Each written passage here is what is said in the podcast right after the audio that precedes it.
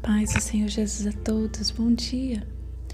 Hoje nós iremos meditar na palavra que está em 1 Reis, capítulo 9. Sucedeu, pois, que, acabando Salomão de edificar a casa do Senhor e a casa do rei, e todo o desejo de Salomão que lhe veio à vontade de fazer, o Senhor tornou a aparecer a Salomão como lhe tinha aparecido em Gibeão. Aqui nós vamos podemos ver o momento em que o Senhor aparece a Salomão. O momento em que ele aparece é um momento em que Salomão não estava desocupado. Às vezes que o Senhor aparece a alguém, como apareceu para Gideão, ele estava malhando trigo no largar. E aí vem o anjo do Senhor. O momento em que o Senhor envia o profeta Samuel para ungir Davi. Davi foi o, filho mais difícil de ser encontrado de Jessé, porque ele estava trabalhando, ele estava ajudando seu pai com as ovelhas. E assim, nós vemos muitos outros que estavam acabando de fazer algo, que estavam fazendo algo. Então, o Senhor, ele não chama os desocupados, ele não chama os murmuradores, ele não se apresenta, ele não costuma abençoar pessoas que não estão é, fazendo algo. Essa é a primeira lição que nós podemos tirar deste versículo. E vai lá no, vers, no versículo 3 vai dizer o que o Senhor disse a Salomão. Nós vimos que no, cap, no, no capítulo 8, é, Salomão fez uma oração ao Senhor. Ele pede ali a presença de Deus naquele lugar onde havia sido construído.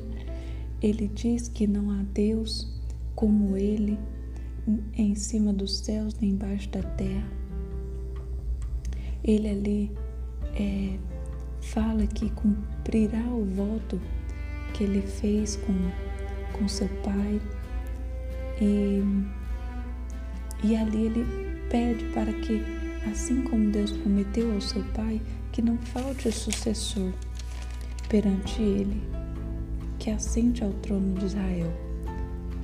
E aí, nós voltamos para a questão de sempre, que é a muitos chamam de promessa condicional. É, eu acredito que seja uma condição que Deus estabeleceu ali, já alertando Davi sobre se se eles andar, Salomão andasse perante a Deus, como andou seu pai, com inteireza de coração e com sinceridade, para fazer segundo tudo o que ele havia mandado e guardar os estatutos e os juízes do Senhor. Então ele confirmaria este reino para sempre. Não te faltaria sucessor ao trono de Israel. Mas nós vemos que exige essa condição. E aí nós nos perguntamos: o Senhor tem promessas em nossas vidas, mas será que nós estamos cumprindo nós estamos sendo fiéis a Deus, não agindo em idolatria? Será que nós estamos permanecendo firmes em Deus?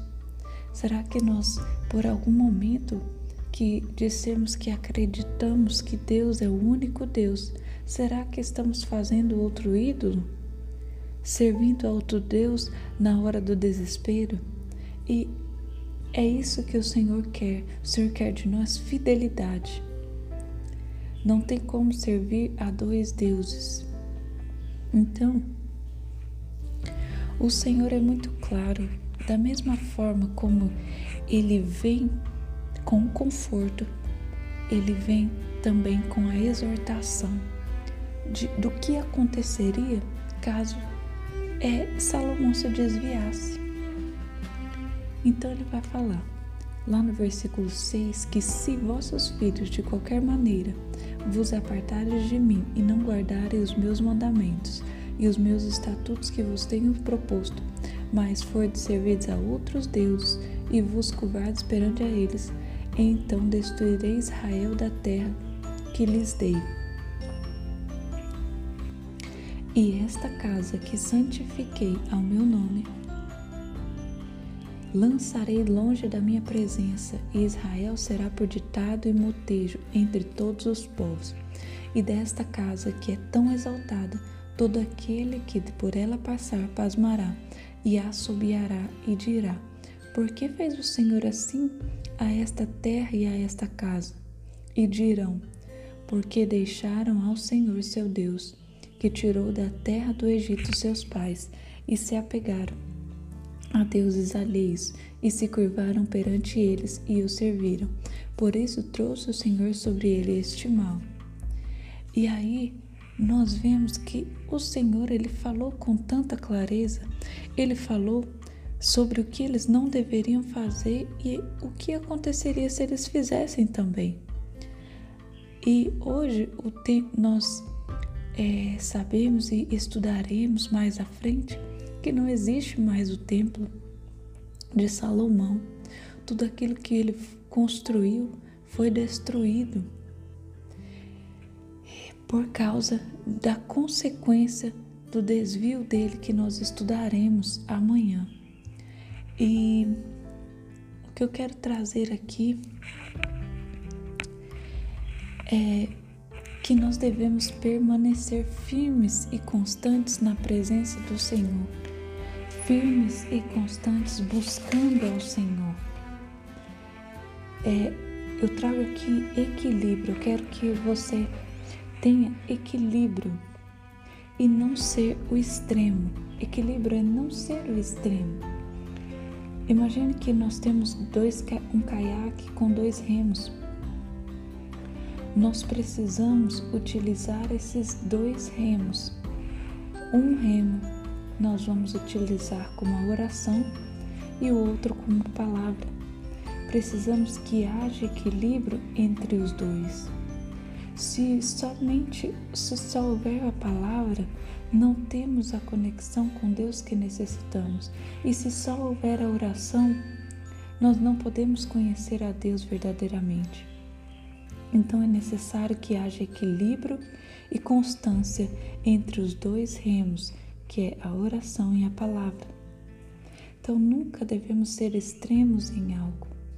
Sempre buscar o equilíbrio na nossa relação com Deus, para que tudo vá bem sucedido. Pessoas muito extremas tendem a desistir muito rápido pessoas que só querem ler a palavra, ler, ler muito, ler muitas páginas por dia, porém não oram, tende a desistir rápido. Pessoas que querem fazer muito algo. Então, faça pouco, faça bem feito, mas faça com constância.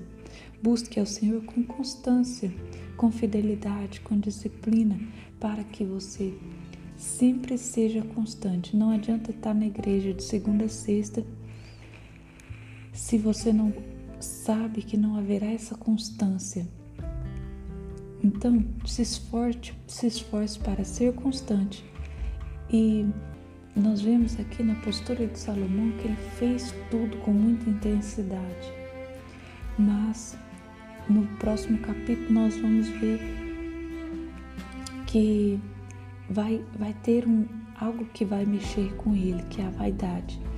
Então, se nós não estivermos firmes e instruídos pela palavra do Senhor e o seu espírito através da oração, a tendência, mesmo de haver tanta intensidade, é de cair por falta de constância com o Senhor. É, um detalhe aqui que nós vemos que Saiu Irã de Tiro para ver as cidades. Salomão vai dar a 20 cidades ao rei de Tiro, Irã, como pagamento ali do cedro, das madeiras de cedro. E nós vamos ver que ele não se agrada, ele vai até o local ver as cidades e ele não se agrada daquelas cidades pergunta: Que cidades são essas que me deste, meu irmão? E ele chamou essas, essas cidades de terra de Cabu. É, terra de Cabu significa inútil, desprezível. E essa terra sem valor, considerada por ele sem valor, não era desprezível ao Senhor, porque Galiléia seria onde o Messias, o Senhor Jesus Cristo, estabeleceria seu quartel-general. Nenhuma parte de nossa vida, nem do nosso viver como crente, deve ser entregue a Satanás. Estejam atentos para não entregar algo precioso para o inimigo.